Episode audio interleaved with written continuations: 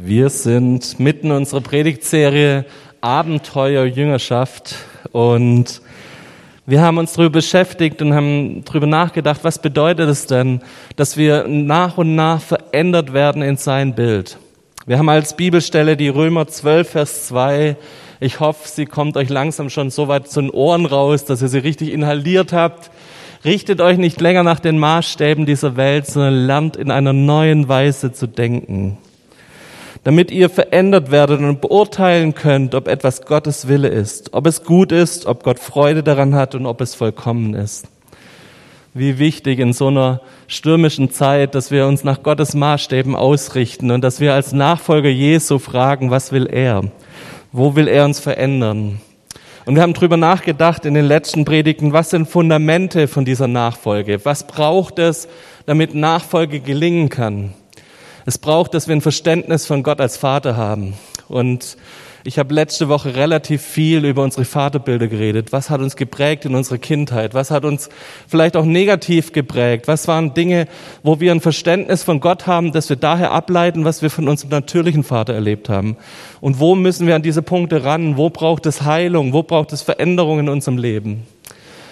Dieses Vaterbild hat ganz viel mit unserer Identität zu tun und mir kamen in der Woche zwei, drei Rückmeldungen von Leuten, die gesagt haben, oh schade, dass du über das Thema Identität so schnell drüber gegangen bist. Ähm, ja, das stimmt, das war irgendwie das Anhängsel von der Predigt letztes Mal. Ob wir eine Waisenkinder- und eine Königskinder-Mentalität haben, was uns da prägt. Und ich habe den Hans gefragt, ob er nicht Lust hat, in zwei Wochen am 1. November nochmal über Identität zu predigen. Weil er in den Grundkurs des Glaubens immer einen ganzen Abend zu diesem Thema hat, zu sagen, was ist unsere Identität in Jesus? Was prägt uns da? Was haben wir da? Was braucht es für einen Herzschlag Gottes über unserem Leben, dass wir verstehen, wer wir sind? Und Hans wird am 1. November dann nochmal drüber predigen und dieses Thema Identität auch nochmal aufgreifen, was ich richtig, richtig gut finde. Wir werden heute uns das dritte Fundament angucken, Gottes Stimme hören. Warum ist das so wichtig in diesem Jüngerschaftsprozess? Warum braucht es das so arg, dass wir Gottes Stimme hören und verstehen lernen? Weil Veränderung kommt da, wo Gottes Wort in unser Leben kommt. Veränderung kommt da, wo er reinspricht. Das fängt schon an bei dem ersten Moment. Wir haben letzte Woche drüber gesprochen, dass wir in unserem Leben Bestimmung und Berufung brauchen. Wir müssen wissen, für was sind wir denn da? Was hat Gott mit uns vor? Wo will er mit uns hin? Und das können wir nicht, wenn wir Gottes Stimme nicht hören.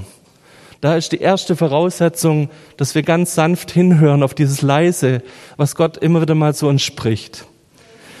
Und ich habe euch ein biblisches Beispiel mitgebracht, wie das vielleicht manchmal auch relativ schief laufen kann. Und zwar von Mose. Ich weiß nicht, jeder von euch kennt diese Geschichte wahrscheinlich. Mose am Dornbusch. Mose hat ganz viel angestellt in seinem Leben, hat einen Sklaventreiber getötet, war ganz äh, lange Zeit, hat sich vor Gott versteckt. Und dann Gott beruft diesen Mose wieder, indem er einen Dornbusch mitten in der Wüste brennen lässt und sagt ihm, hey, zieh deine Schuhe aus, du trittst jetzt heiligen Boden. Und Mose, ich habe einen Auftrag für dich. Ich will das ganze Volk Israel dir anvertrauen. Du bist derjenige, der sie rausführen wird aus Ägypten, der sie in Freiheit führen wird. Und Mose hat fünf Antworten darauf. Seine erste Antwort ist, wer bin ich denn, dass ich zum Pharao gehen und die Israeliten aus Ägypten führen könnte? Seine erste Antwort ist, ich bin doch unwürdig. Ich kann es doch nicht. Wer bin denn ich? Ich wünsche mir, dass wir einfach diese fünf Antworten von Mose kurz mal mit dem vergleichen, wie wir reagieren, wenn Gott in unser Leben hineinspricht und sagt, Christian, mach das und das. Geh den und den nächsten Schritt. Guck mal, ich habe dich gerufen, an der und der Stelle in der Gemeinde mitzuarbeiten, da zu dienen. Ich habe dich gerufen, dass du jetzt zu der Person da drüben in der S-Bahn gehst und mit ihnen für Heilung betest. Dann haben wir auch oft eine von diesen fünf oder vielleicht sogar alle fünf Ausreden in unserem Kopf, die dann hochkommen. Wir hören uns mal die zweite Ausrede an. 2. Mose 3,13, also zwei Verse weiter. Mose sagte zu Gott, wenn ich nun zu den Israeliten komme und ihnen sage, der Gott eurer Vorfahren hat mich zu euch geschickt, und sie mich dann fragen, wie heißt er denn? Was soll ich ihnen denn sagen? Das ist eine Antwort, die mir auch ganz oft begegnet, wenn ich mit Leuten rede, ob sie Verantwortung übernehmen können hier in der Skala, ob sie neu eine Gruppe leiten können. Sie sagen, ich kenne doch Gott noch gar nicht richtig genug und ich brauche doch erst noch die Schulung und ich muss doch noch erst das und das machen. Wer bin denn ich, dass ich von Gott erzählen könnte? Ich bin doch noch gar nicht so weit in meinem Leben. Ich kenne Gott nicht gut genug. Moses zweite Ausrede. Wir kommen zu Gott, zu Moses dritte Ausrede. 2. Mose 4,1. Da erwiderte Mose, und was ist, wenn sie mir gar nicht glauben, wenn sie gar nicht auf mich hören und mir sagen, ja, wer ist dir gar nicht erschienen? Jetzt kommt er mit seinen Mitmenschen und sagt, die anderen folgen mir doch gar nicht nach. Die glauben mir doch gar nicht. Ich bin doch gar kein Leiter. Ich bin doch gar niemand, der vorangeht und andere Leute folgen mir. Auch so eine Ausrede. Woher willst du das wissen? bevor du mal angefangen hast zu leiten. Und ich habe schon so viele Leute erlebt, die waren der tiefen Überzeugung, sie haben keine Berufung zum Leiterdasein, bis sie an den Punkt kamen, dass sie es mal gemacht haben und mal losgelegt haben und Verantwortung übernommen haben. Und plötzlich hat sich da was entwickelt, hat Gott Gaben freigesetzt, hat Gott Kompetenzen freigesetzt, über die Maße hinweg, wie wir manchmal glauben, dass wir, was wir können. Vierte Ausrede. 2. Mose 4,10. Doch Mose erwiderte Jahwe, ach Herr, ich bin kein Redner. Ich konnte das noch nie. Und auch seit du mit deinem Sklaven sprichst, ist es nicht besser geworden. Der Mose hat echt Humor. Ich bin schwerfällig und unbeholfen, wenn ich reden soll. So nach dem Motto, seit du Gott zu mir sprichst, wird's noch schwerer mit dem Reden. Ähm, Nochmal so eine Ausrede. Ich kann das nicht. Ich habe nicht die Gaben dafür. Ich bin nicht der Richtige an der Stelle, weil ich es nicht kann. Ich bin völlig falsch da an dem Platz. Gott spricht in unser Leben und wie oft reagieren wir so? Ich kann das nicht. Ich bin nicht der Typ, um mit anderen Leuten zu beten. Ich bin doch viel zu introvertiert, um auf jemanden zuzugehen und ihm von Jesus zu erzählen. Ich bin doch viel zu schüchtern, als dass ich mir das traue, mit jemandem zu beten, den ich so auf der Straße treffe. Ich bin doch viel zu unmusikalisch, um hier auf die Bühne zu stehen. Ich bin viel zu unbegabt für das und das und das. Wie oft reagieren wir auf Gottes Reden mit sowas? Und Mose hat noch eine fünfte Ausrede, 4.13 dann. Doch Mose erwiderte, ach Herr, schick doch lieber einen anderen. Wie oft habe ich das schon zu Gott gesagt? Ich weiß nicht, wie oft ihr das schon zu Gott gesagt habt, aber ich behaupte mal, das hat jeder schon mal von uns gemacht. Schickt doch einen anderen. Lasst doch das an mir vorbeigehen. Ist das unsere Antwort auf Gottes Reden? Ich glaube, es ist wichtig, dass wir, so wie der Mose, in dem Moment, wenn solche Dinge in uns hochploppen, wenn Gott redet, dann ist es okay, wenn wir mal sagen, hey, ich glaube, ich bin der Falsche wenn wir diese Sachen machen, dass wir ähnlich wie der Mose, der fünf Ausreden hatte, aber im Endeffekt mit diesen fünf Ausreden zu Gott gekommen ist und mit ihm ins Gespräch gegangen ist und gesagt hat, guck mal Gott, ich kann das nicht. Was ich euch jetzt vorenthalten habe, war, dass jedes Mal Gott antwortet, dass Gott jedes Mal spricht und bis zu dem Punkt geht, dass er ihm sagt, gut, weil du vielleicht nicht der gute Redner bist, ich gebe dir den Aaron mit dazu weil du die, die Sachen nicht auf die Reihe kriegst, dich nicht alleine traust. Ich helfe dir. Ich werde mich dir zeigen. Ich werde ihnen beweisen, dass ich bei dir bin. Ich werde dir Zeichen und Wunder mit an die Hand geben, dass wenn du mit den Leuten sprichst, dass sie erkennen, dass, in meinem, dass du in meinem Auftrag gesendet wirst. So redet Gott. So ist Gott mit Mose unterwegs. Und wenn du diese Ausreden auch schon mal hattest, dann ist deine Herausforderung, hast du auch zugehört, wenn Gott dann geantwortet hat auf deine Frage. Wenn Gott geantwortet hat auf dein, hey, schick doch lieber einen anderen. Wie oft redet dann Gott und sagt uns, warum er uns beruft und warum er gerade mit uns arbeiten will. Es gibt so in der Kirchengeschichte eine ganze Reihe von Christen, die über lange Zeit angenommen haben, Gott hat in der Bibel gesprochen, Gott hat bei den Aposteln gesprochen und Gott hat seitdem nie wieder gesprochen. Und wie schön, dass wir in einer Gemeindebewegung sind, die sich daraus gegründet hat, dass wir neu das erkannt haben, dass der Heilige Geist in unser Leben sprechen will. Und neu erkannt haben, was es für eine Kraft hat, wenn Gott täglich in unser Leben hineinspricht. Er spricht immer noch durch sein Wort. Er spricht immer noch durch ganz viele andere Sachen. Da kommen wir nachher noch dazu. Aber wir dürfen es auch genießen, dass Gott in unser Leben hineinspricht. Und ich habe mir aufgeschrieben, was gibt's für Gründe, warum Gott spricht. Und ich kam auf drei große Gründe. Das eine ist, Gott hat einen ganz tiefen Wunsch nach Intimität mit dir. Gott will mit dir in Beziehung sein, will mit dir im Austausch sein. Und das funktioniert nicht, wenn er nicht reden kann mit dir. Das funktioniert nicht, wenn das Reden vor 2000 Jahren abgestellt wurde. Sondern da ist dieses Miteinander, dieses deinen Tag gemeinsam angehen, gemeinsam zusammen unterwegs sein. Das ist dieses Thema Beziehung und Identität, Intimität mit Gott zu haben. Zeiten, wo er in unser Leben hineinsprechen darf, wo er unser Leben beeinflussen darf, uns Kraft geben darf. Eine zweite Sache, darüber haben wir letztes Mal schon ein bisschen gesprochen. Gottes Reden schafft Identität in uns. Wenn du Gott in dein Leben reinsprechen lassen wirst, wirst du viel über dich selber erkennen. Er wird zu dir reden über das, wie arg er dich liebt, was er alles in dir sieht. Er wird in dich, zu dir reden darüber, dass du ein Kind Gottes bist, was es bedeutet, ein Königskind von ihm zu sein. Sein Reden sorgt dafür, dass wir uns selber in Gottes Licht sehen. Und wenn wir uns in Gottes Licht sehen, dann sehen wir die sündigen Seiten in uns und wir dürfen erkennen, was wir ändern dürfen. Aber wir sehen auch die Seiten, was Gott in unser Leben reingelegt hat. Wir sehen auch diese Seite, wo Göttliches, wo Himmlisches in unserem Leben schon drin ist und wir das entdecken dürfen, sehen dürfen, welche Gaben hat er in unser Leben reingelegt.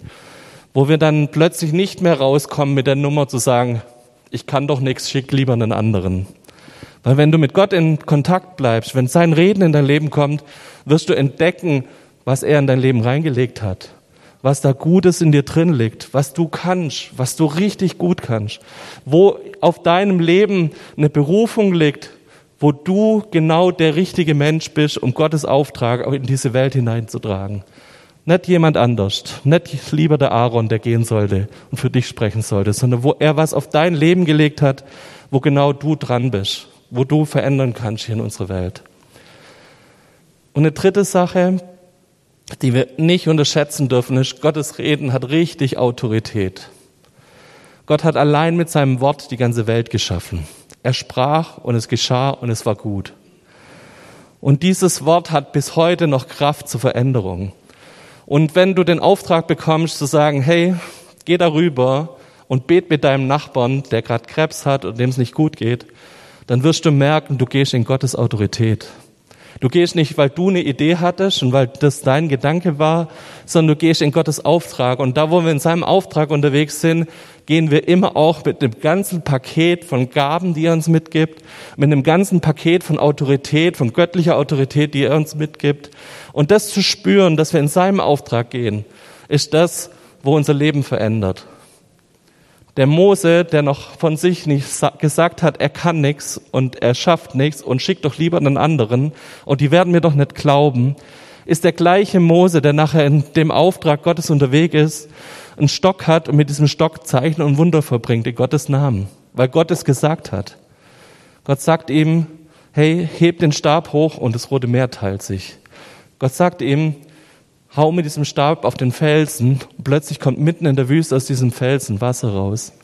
Das sind Sachen, wo Gott Autorität gegeben hat durch sein Wort, wo er gesprochen hat in, in das Leben von Mose hinein und plötzlich haben sich Dinge verändert. Wenn wir uns fragen, warum haben wir so wenig Autorität in unserem Leben, warum erleben wir so wenig Wunder, dann ist mein erster Punkt, glaube ich, dass ich immer wieder fragen muss, höre ich auf sein Reden? Bin ich in seinem Auftrag unterwegs? Hat, hat Gott gesprochen und wenn Gott gesprochen hat, war ich auch so gehorsam, genau das zu tun, was Gott mir gesagt hat. Weil dann glaube ich zutiefst, dass wir in seine Autorität gehen, dass da auch Kraft ist zur Veränderung. Diese Schöpfungskraft, die in Gottes Wort steckt, die, genau diese Kraft steckt auch da drin, wenn er uns einen Auftrag gibt, Dinge anzugehen und Dinge zu bewegen. Lasst uns den Schwenk machen dahin, wie redet Gott. Und ich habe euch eine Folie voll mit Worten mitgebracht und gebe euch einfach kurz Zeit zu lesen, weil ihr in den nächsten 20 Sekunden eh mir nicht zuhören könnt, was ich als Lehrer ganz gut weiß.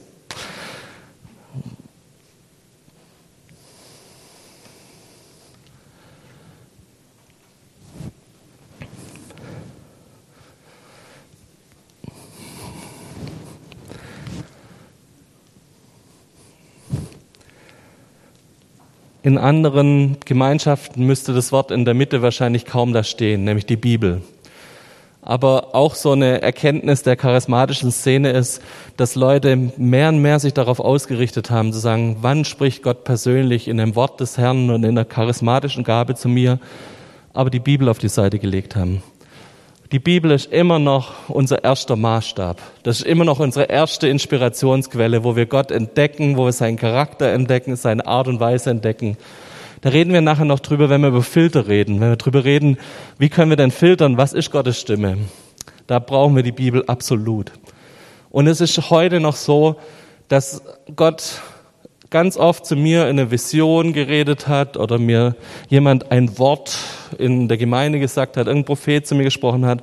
Aber die Dinge, die mich bis heute am meisten prägen, sind Bibelworte, wo Gott mir beim Bibellesen Dinge gezeigt hat und mir Dinge plötzlich klar wurden. Das ist mein Alltag, dass da plötzlich Dinge mir wichtig wurden, dass ein Losungstext mich angesprochen hat, dass in der Bibellese Themen hochkamen, wo er gesagt hat, das ist genau der Vers, der jetzt für die Woche für dich gilt. So kam es zu dieser Predigtserie zum Beispiel, diese Römer 12.2 Stelle. Das ist so eine Stelle, über die ich gestolpert bin und gesagt habe, nee, das ist das, was Gott hier in den nächsten Wochen in die Gemeinde reinlegen will. Die Bibel, wenn du die außer Acht lässt, lässt du die Hauptinspirationsquelle für Gottes Reden außer Acht. Und das ist unklug. Nimm dir Zeit, nimm dir Zeit, wo du das wieder neu inhalierst, wo du es neu in deinen Alltag einbaust, neu damit stark wirst, dass die Bibel zu dir sprechen darf. Dann, was wir als Charismatiker ganz gut kennen, sind dieses Thema Träume, Visionen, Charismen, dass jemand ein Wort der Weisheit für uns hat, dass prophetische Rede da ist. Wir wünschen uns als Gemeinde, dass wir da mehr und mehr zunehmen. Wir wünschen uns als Älteste, dass wir uns danach ausstrecken, dass das wieder mehr Platz in unserem Leben hat, dass das mehr praktiziert wird unter uns, aber vor allem auch für unsere Mitmenschen, die noch nicht Jesus kennen. Ich glaube, dass das Gottes Evangelisationsmethode Nummer eins ist. Dass wir eine Ausrüstung haben für diese Welt. Dass wir rausgehen können.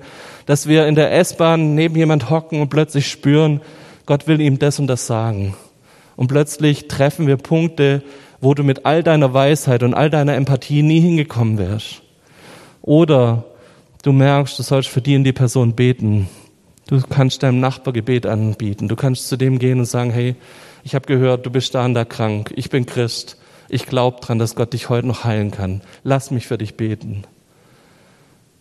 Vielleicht redet Gott dann nochmal neu ja, zu euch, wenn wir auch ja diese Bereitschaft ihm immer wieder neu sagen. Ich weiß nicht, wie du in den Gottesdienst gehst, ob du mit der Einstellung gehst, ja mal hören, wie heute der Lobpreis ist, mal hören, wie heute die Predigt läuft, ob ihr, oder ob ihr vielleicht in den Gottesdienst geht mit der Einstellung, Gott, heute darfst du zu mir reden. Und ich mache mich im Lobpreis auf, Gott zu begegnen. Ich mache mich auf, dass sein Wort mich treffen darf, dass er mich berühren darf und dass er vielleicht auch zu uns als Gemeinde durch mich reden darf. Ich würde mir wünschen, dass wir neu da eine Bereitschaft miteinander einnehmen, zu sagen, wir wünschen uns, dass Gott spricht und dass er in unsere Mitte spricht. Nicht, weil wir das höher heben als alles andere Reden Gottes. Ein Bibelwort hat mindestens genauso viel Kraft. Aber weil wir diesen Part uns auch wünschen. Weil wir uns auch wünschen, dass er durch Visionen, durch Träume redet, durch Charismen redet. Was mich ganz lange begleitet hat und was ich auch für einen göttlichen Schlüssel halte, ist, dass Gott oft durch andere Menschen zu mir spricht. Dass ich merke, das war jetzt ein Gott-Moment, wo Gott Dinge in mein Leben reingelegt hat, weil ein anderer mir was erzählt hat, aus seinem Leben vielleicht, oder das, was Gott ihm gezeigt hat gerade. Und plötzlich spricht es in mein Leben hinein und kriegt auch da Kraft. Oder eine andere Sache ist, dass ich ganz oft zu meinen Leitern gegangen bin und gesagt habe, hey, bet mal für mich an der und der Stelle, was soll ich hier tun? Ähm, ich weiß noch, so eine ganz berühmte Stelle war, als ich kurz davor war, mit Tabea zusammenzukommen, haben wir vier Leute gefragt, sagt, hey, ihr vier, ihr betet darüber, ihr kennt uns mit am besten und ihr gebt uns eine Rückmeldung, was Gott zu euch sagt, zu dir, unserer Beziehung, ob das richtig ist, dass wir zusammenkommen. So haben wir das an ein paar Stellen, wo wichtige Entscheidungen in unserem Leben angestanden sind, gemacht, dass wir gesagt haben, wir wollen diese Entscheidung nicht allein treffen. Wir wollen ein Reden Gottes haben Und das kriegen wir dadurch, indem wir gute Freunde fragen und bitten, betet für uns und sagt uns, was Gott gesprochen hat zu euch. Was mich ganz arg geprägt hat in einer langen Phase waren Zeugnisse und Biografien. Ich habe mal eine ganze Weile Biografien von geistlichen Menschen verschlungen. Ich habe bis heute noch eine ganze Reihe bei mir im Bücherregal, bestimmt 50, 60 Bücher von Biografien von Menschen, wie zum Beispiel einem Hudson Taylor, was ist ich, denn Charles Finlay, ähm, Smith Wigglesworth, alles Leute, die einfach in ihre Berufung gegangen sind und die in ihrer Zeit einen Ruf Gottes auf ihrem Leben haben und dem treu waren.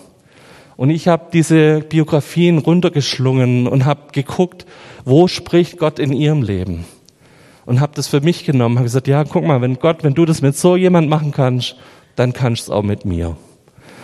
Es ist erstaunlich, was für gebrochene Persönlichkeiten das oft waren, die Gott da benutzen konnte und wie, welche Kraft die entwickelt haben, als sie treu seinem Auftrag hinterher sind. Das motiviert mich, das richtet mich aus. Da spricht Gott zu mir, wenn ich solche Sachen nehme. Und wie viel schöner ist es, wenn wir das hier auch in der Gemeinde haben. Wenn wir hier mehr und mehr auch Zeugnisse miteinander teilen. Wir hatten gestern Ältestenklausur und wir haben uns Geschichten erzählt, warum wir gerne in der Skala sind. Und das hat uns so gut getan. Das hat die Stimmung verändert unter uns. Das hat uns inspiriert. Lass uns das hier auch im Gottesdienst haben. Was habt ihr erlebt mit Gott in den letzten Wochen? Was habt ihr, wo hat Gott reingewirkt in unser Leben? Wo habt ihr ein Erlebnis gehabt, das euch richtig nahe zu Gott geführt hat? Wenn ihr solche Geschichten habt, dann erzählt die in euren Hauskreisen, in euren Dienstgruppen. Und wenn ihr euch traut, erzählt es auch hier im Gottesdienst. Das tut uns alle gut. Und Gott spricht durch solche Zeugnisse, spricht in unser Leben hinein, macht uns Mut, sagt, hey, wenn es bei dem kann, dann kann es bei mir auch. Das ist so die, der Rückschluss, der ganz oft passieren kann und darf. Gott spricht noch durch ein paar andere Sachen. Die Schöpfung. Ich bin als Ranger da ziemlich empfänglich dafür, dass wenn ich rausgehe, dass ich Gott sehe da drin. Ich weiß nicht, wie es dir geht. Es gibt da eher technischere Typen, die sehen eine Blume und denken, aha, eine Blume. Es gibt andere, die freuen sich drüber und sehen Gott da drin. Ich weiß nicht, wie das ist mit deiner inneren Stimme. Ob du das, diese innere Stimme, dein Gewissen, ob das geschliffen ist. Ob das was ist, was immer noch sensibel ist, wo du drauf hörst und du merkst, hey, da ist gerade irgendwas ungut. Ich habe über der in der Situation keinen Friede. Ich merke und spüre, irgendwas ist gerade nicht in Ordnung. Und Gott will mir was sagen. Gott will, dass ich jetzt umdrehe, dass ich was anders mache, dass ich mich irgendwie in irgendeiner Art verändere. All das sind Dinge, wo Gott über Gefühle, über eine innere Stimme zu uns sprechen kann und wir ihn hören können. Ganz viele Punkte, wie Gott reden kann ganz viele Möglichkeiten, die Gott alle auch nutzt. Er ist der Erste, der ein Interesse hat, mit uns zu kommunizieren. Er macht sich auf und klopft an deine Herzenstüren, will eingelassen werden. Und er benutzt so, so viele Wege, damit es passiert. Aber wie viel schöner ist es, wenn wir uns auch aufmachen. Wenn wir auch diejenigen sind, die sagen, wir machen uns auf und wollen Gottes Stimme mehr hören in unserem Leben. Und da gibt es kein Genug oder ja, ich habe da mir eine Angewohnheit gemacht und jetzt reicht's. Ich lese einmal pro Tag die Losungen, zwei Bibelverse. Das muss lang, dass Gott darüber spricht. Sondern da gibt's immer ein Mehr. Da gibt's immer ein Mehr danach, sich auszustrecken. Ein Mehr danach, in Gottes Gegenwart zu kommen, in seine Nähe zu kommen und einzutreten und zu sagen, ja, du darfst noch mehr in mein Leben sprechen. Du darfst neue Wege beschreiten. Ich begebe mich noch mehr mit anderen Leuten, anderen Menschen und Leitern zusammen, die in mein Leben sprechen dürfen. Ich nehme mir die Zeit und lese Biografien von geistlichen Menschen. All das gibt's noch ein Mehr. Da gibt's ein Wachstumspotenzial in unserem Leben, dass wir uns auf seine Stimme ausrichten dürfen. Wenn wir so in unser Leben reinschauen, dann haben wir drei Stimmen, die in unser Inneren reden. Das ist einmal sind es meine eigenen Gedanken, da ist Gott und da ist auch immer ein Widersacher. Da ist immer auch diese Stimme, die destruktiv ist, die mich runterreißen will, die mir sagt, ich kann doch nichts und die werden mir eh nicht glauben. Ähnlich wie der Mose reagiert hat. Das heißt, wenn wir diese drei Stimmen in uns haben, wenn diese drei Möglichkeiten, wer gerade spricht, haben, wir brauchen eine Art Filter, wo wir filtern können, wer spricht denn gerade zu uns und wo ist Gottes Stimme in dem Ganzen. Wir sind in einer Zeit, wo es sehr, sehr laut ist, wo ganz viele Eindrücke auf dich einprasseln. Ähm, wenn du mit einer Frau verheiratet bist, dann weißt du, wie viel 10.000 Worte und mehr, äh, die pro Tag zu dir redet. Du hast ganz viel Einflüsse und Eindrücke und du brauchst immer wieder das, dass du mal ein bisschen sortierst und sagst, wo ist jetzt Gott da drin? Und im besten Fall spricht Gott auch durch deine Frau übrigens. Und ich habe euch ein paar Filter mitgebracht, woran wir testen können, ob es Gott ist oder nicht. Jakobus 1,17. Alle gute Gabe und alle vollkommene Gabe kommt von oben herab, vom Vater des Lichts. Das heißt, ihr könnt daran messen, ob was gut ist, ob was positiv ist, ob es von Gott kommt. Wenn du die Stimme hast, ähm, mach das und das oder schade dem und dem, da weißt du ganz klar, das ist nicht Gott. Leider ist nicht immer ganz so deutlich und es ist, braucht dieses feine Gespür, unser Gewissen, um zu gucken, ist das was Positives, ist das was Menschenliebendes, ist das was, was uns voranbringt. Ganz nah daran ist die Bibel, dass wir uns auf die Bibel ausrichten. Wenn was in unserem Kopf ist, wenn Gott spricht, können wir es ganz klar an der Bibel messen. Wir können dran messen, Gott wird sich niemals widersprechen, wird niemals uns was sagen, wo er in der Bibel was anderes zu uns gesagt hat. Hey, wenn er in der Bibel gesprochen hat, liebe deine Feinde, dann kannst du dich nicht mit ausreden, aber Gott hat zu mir gesagt, ich soll meine Feinde umbringen. Das wird nicht funktionieren. Wenn da drin steht, du sollst nicht stehlen, du sollst nicht morden, du sollst nicht Ehe brechen und du machst trotzdem, dann kannst du dich nicht auf Gott berufen. Keine Chance. Da kann Gott noch so viel innere Stimme bei dir sein, die sagt, mach doch das oder mach's doch so. Gott hat gesprochen und daran messen wir es als aller, allererstes. Eine zweite Sache ist Gottes Wille. 1. Timotheus 2,4. Er will ja, dass alle Menschen gerettet werden und die Wahrheit erkennen. Es gibt ganz viele Bibelstellen und die ist bloß ein Beispiel dafür, wo wir erkennen, was Gottes Wille ist was er vorhat, wo er sprechen will, wo er hin will mit dieser Welt.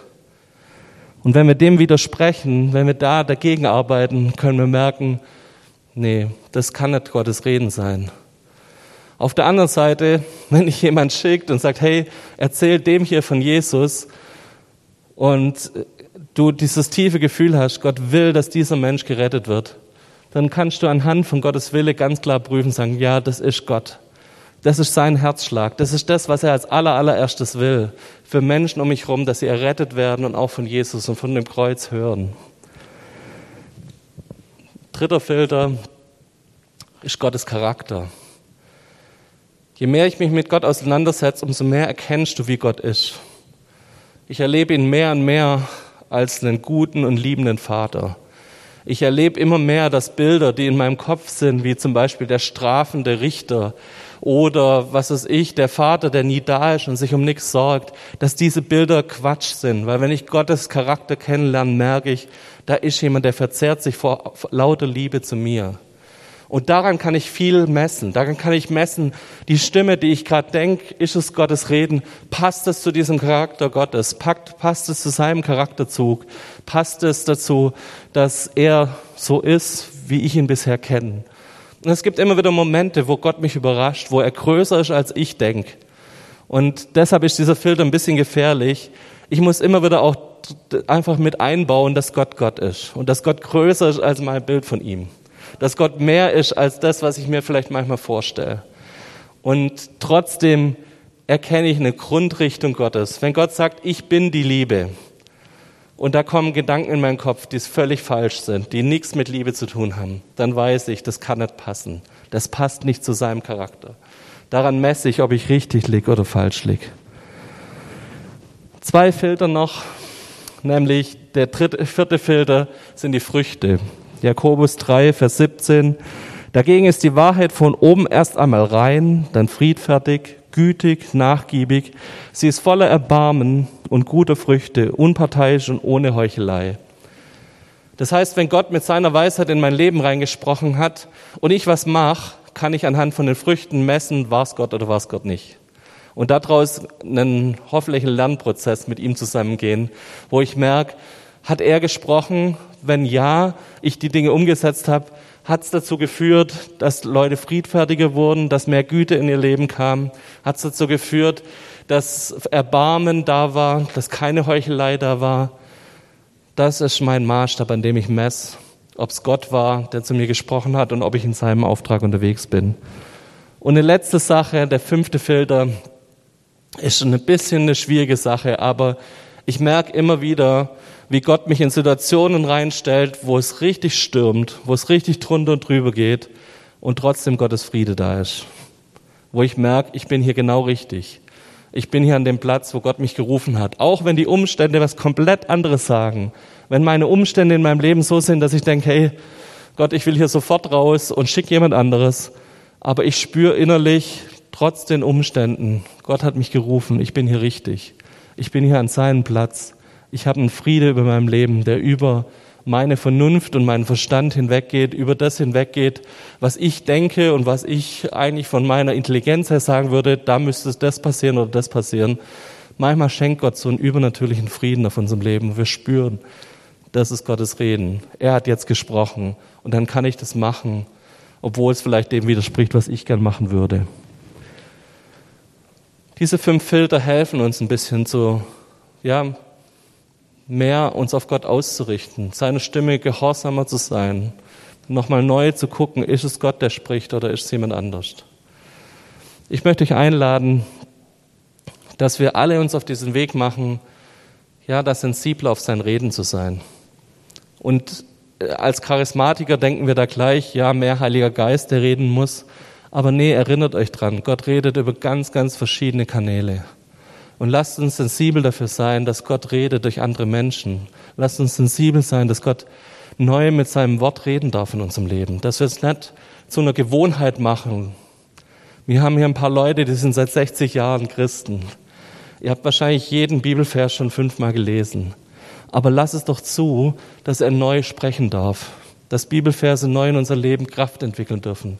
Und dass wir an Dinge kommen, ja, wo wir merken, da ist Gottes Stimme plötzlich präsent und wir gehorchen dieser Stimme. Wir setzen die Sachen um, wo Gott in unser Leben hineinspricht. Lass uns mit einem Gebet enden.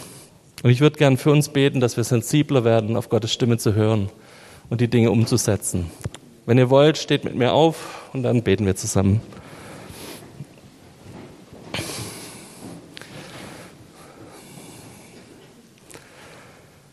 Herr Jesus, du siehst, wo wir in diesem Jüngerschaftsprozess stehen.